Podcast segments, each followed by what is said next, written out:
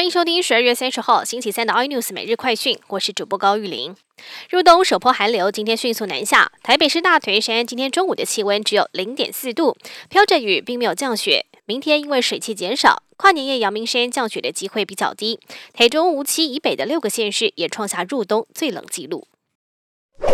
彰化一名六十七岁的老翁，凌晨三点被家人发现倒卧床上，已经没有了气息。送医之后仍然宣告不治，成为彰化首例疑似因为气温骤降不幸猝死的意外事件。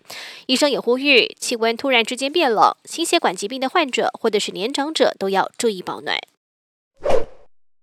广明电子一名女员工确诊，没想到意外连累公司同事。原来一名待产的孕妇被通知，同事就是按七七一，医院立刻启动最高等级的防疫措施，让产妇搬到负压隔离病房生产。但因为是隔离，所以麻醉师不能够进入施打无痛分娩，而且生下宝宝之后就立刻被院方推走隔离，让宝宝的爸爸，也就是孕妇的先生痛批医院的做法有点太没同理心。彭博社报道，北京似乎有意缩减马云帝国的规模。在中国加强对科技业的监管之后，从十月份以来，马云一点七六兆台币的身家瞬间缩水了三千一百三十六亿，在彭博的亿万富豪指数上排行已经跌到了第二十五名。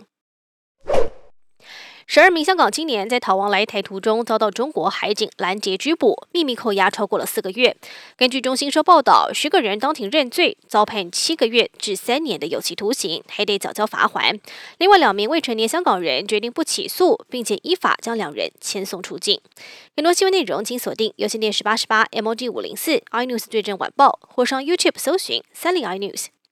感谢台湾最大 Podcast 公司声浪技术支持。您也可以在 Google、Apple、Spotify、KKBox 收听最新 iNews 每日快讯。